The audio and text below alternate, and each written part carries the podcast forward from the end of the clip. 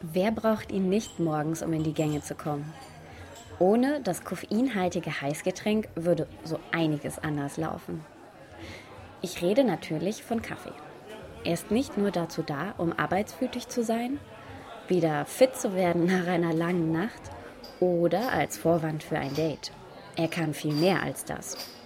Er kann bergamottig sein, Rhabarber- und Zitrusnuancen entfalten. Er kann einen Body haben und sogar zur Kunst werden. Auch bietet er Raum für wissenschaftliche Ansätze. Julian Ploch und Matthias Hoppenwort sind absolute Kaffee-Nerds. Sie betreiben das Café Hoplo auf dem Campus Westend. Sie rüsten ständig ihr Equipment auf und arbeiten immer wieder neue Facetten aus dem Kaffee heraus. Doch angefangen haben die beiden ein bisschen anders. Ähm, ja, der Matthias und ich, wir haben uns im Studentenwohnheim kennengelernt und zwar in der studentischen Vertretung. Und ähm, wir haben eben viel miteinander gequatscht und gemerkt, dass wir uns beide für Essen und Trinken, besonders Kaffee interessieren. Und haben dann eben angefangen, so uns über das Thema Kaffee mehr auszutauschen und haben da so ein kleines Hobby entwickelt. Wir haben, es hat bei uns so ein kleines Wettrüsten stattgefunden, weil, weil wir, ich hatte eine kleine Siebträgermaschine, Julian wollte das auch unbedingt haben. Und, ähm, aber, aber Julian hatte eine Mühle und hatte dadurch eben eigentlich das mächtigere Instrument, um sich Kaffee zu erarbeiten. Und ähm, dann hat er sich irgendwann auch eine Siebträgermaschine gekauft. Ich habe mir irgendwann eine Mühle gekauft. Das war so immer so die Investition, sich eine Mühle kaufen. Das ständige Mantra, auch was wir heute sagen, wenn man Kaffee bei uns kauft. Genau, wir haben uns halt gegenseitig so ein bisschen hochgepusht. Das heißt, wir hatten so ein Hobby zusammen. Und aus diesem Hobby wurde ganz schnell mehr. Ähm, ja, wir haben halt ganz viele verschiedene Röstungen aus, von Frankfurter Kleinröstern und deutschlandweit eingekauft und haben halt versucht, so die Unterschiede der Röstungen zu schmecken und haben uns da wirklich so ein bisschen reingefuchst, verschiedene Temperaturen und Drücke und sowas, was man halt am Anfang so, so macht. Da haben wir auch viel im Kaffeenetz recherchiert, da kriegt man so gerade für Einstieg, äh, Einsteiger ganz, ganz gute Hilfe. Ähm, und dann haben wir irgendwann gemerkt, dass das, was wir da eigentlich so produzieren, im Durchschnitt schon relativ gute Qualität hat. Also besser als das, was man in, im Durchschnitt in der Gastronomie findet. Und dann kam halt langsam die Idee, okay, wenn das, was wir zu Hause machen, mit recht einfachem und wenig Zeitaufwand schon so gut ist, vielleicht sollten wir das Ganze einfach professionell machen. Zunächst mal, ich meine, wie wir überhaupt auf die Idee gekommen sind, auch diesen Laden zu machen, war, weil er auf uns zugekommen ist, mehr oder weniger. Wir waren in einem Wohnheim, dieses Wohnheim hier, wo wir jetzt drin sind, wurde gebaut. Da war so ein weißer Fleck, der hieß Cafeteria. Und ähm, dann haben wir uns überlegt, dass wir den doch belegen könnten.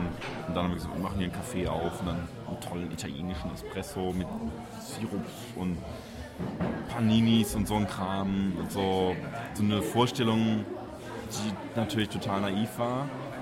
Nichtsdestotrotz, wir haben uns überlegt, wir würden es machen und fragen mal unverbindlich an, ob wir es machen dürfen. Und dann waren dann eigentlich, äh, sind auf positives Feedback gestoßen, um offene Türen eingerannt, weil keiner wusste, was er damit machen will. Und wir haben gesagt, wir haben ja ein Nutzungskonzept.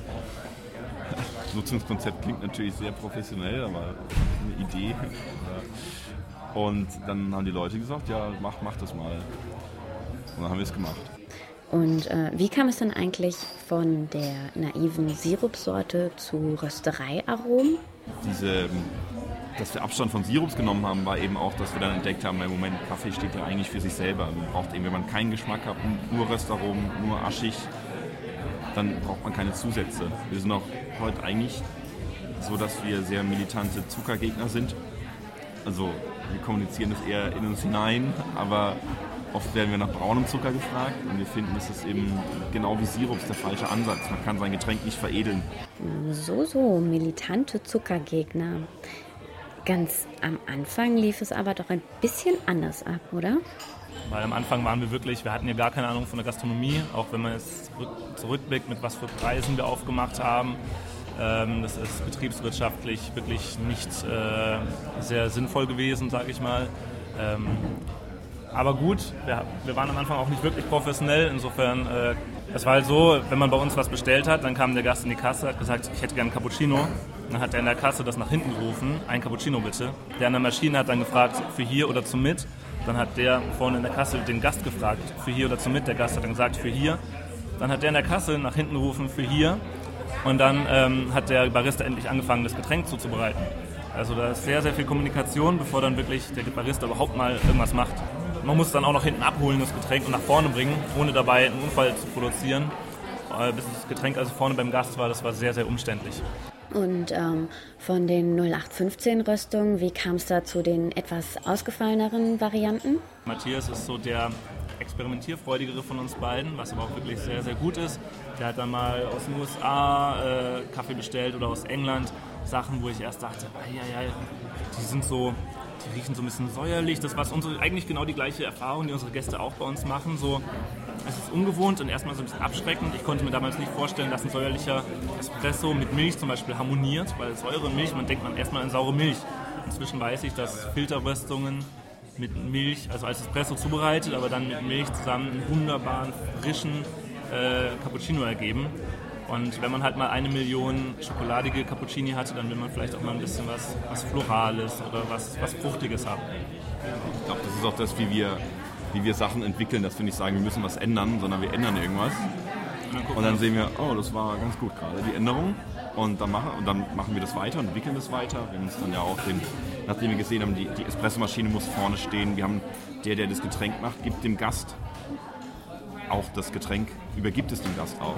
Also dass der, der Barista, der, derjenige, der Koch, der für die sensorischen Eigenschaften des Getränks verantwortlich ist, dass der das dem Gast geben kann, dann erstens auf Feedback reagieren kann, wenn er zurückkommt, aber halt auch den Leuten vielleicht irgendwas erklären kann.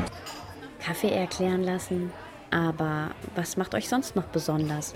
Aber auch unsere Röstphilosophie ist ein Alleinstellungsmerkmal. Viele, viele, auch viele Kleinröster rösten dunkel und werben mit einer dunklen, langen Röstung in 20 Minuten oder sowas. Wir rösten eigentlich nur, wir rösten 10, 12, 13 Minuten und rösten extrem hell unsere Kaffees. Was für viele vielleicht erstmal befremdlich ist. Für, für Kaffeeneulinge ist es total cool, weil viele kommen von Nicht-Kaffeetrinkern, werden zu Kaffeetrinkern bei uns.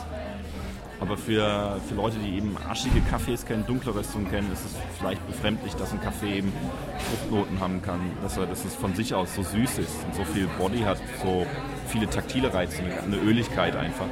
Wir wissen bei jedem Kaffee, wo er herkommt, von welchem Farmer, äh, wie er wächst, welche Varietät. Das ist so vergleichbar mit Rebe, wie beim Wein. Weinrebe, Wein, Kaffee. Hm, was würdet ihr denn dann da empfehlen? Unser Geschmack, was den Kaffee angeht, geht eigentlich total auseinander. Weil Julia mag eben dieses Beerige. Ich mag das nicht, weil mir das zu, zu schmutzig ist. Das sind nicht die saubersten Kaffees. Ähm, was man total mögen kann, man kann ja auch Schimmelkäse mögen, also Blauschimmelkäse. Und das so, die Naturals sind halt eben so der Blauschimmel unter den Kaffees. Ich mag das nicht. Ich mag eben saubere Kaffees und Kenias sind tendenziell halt sauberer und haben gleichzeitig Flavor. Das geht oft nicht einher miteinander, dass man saubere Kaffees hat mit viel Aroma. Oft sind saubere Kaffees langweilig und ich sage es mal, weniger saubere Kaffees aufregender. Der perfekte Kaffee muss natürlich perfekt zubereitet sein. Das heißt, es muss eben ähm, muss handwerklich toll sein, der muss sehr süß sein. Ein Kaffee muss eine ganz, ganz hohe natürliche Süße haben und darf nicht astringierend bitter, äh, sauer sein, aber auch nicht eben herb, bitter, wässrig. Ähm, ich bin ein großer Verfechter von, von Filter. Ich trinke extrem gerne Filter und ich mag sehr gerne Kenias. Kenianische Cafés sind einfach cool, weil die, die haben eben Noten von Rhabarber. Wenn man die ein bisschen anders macht oder andere Kenias haben, da ist dieses Rhabarber ein bisschen abgewandelt. Das schmeckt nach schwarzer Johannisbeere. Andere schmecken tomatig. So, das gibt nicht den perfekten Kaffee. Ja. Äh, aber man kann natürlich aus jedem Kaffee das, das Maximum rausholen. Ich freue mich immer über äthiopische Kaffees, weil die einfach super intensiv sind vom Aroma. Das können gewaschene Kaffees sein aus Äthiopien, die gehen so ein bisschen Richtung Schwarztee, typisch bergamottig, zitronig oder, ähm, oder auch Naturals finde ich sehr, sehr schön. Das, äh, die sind eher so, so beerig, erdbeerig, waldbeerig.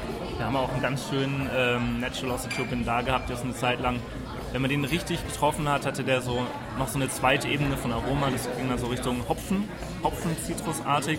Und wenn man das dann so neben, nebeneinander hat und merkt, wie komplex Kaffee sein kann, dann ist es für mich so eine Art perfekter Kaffee, würde ich sagen.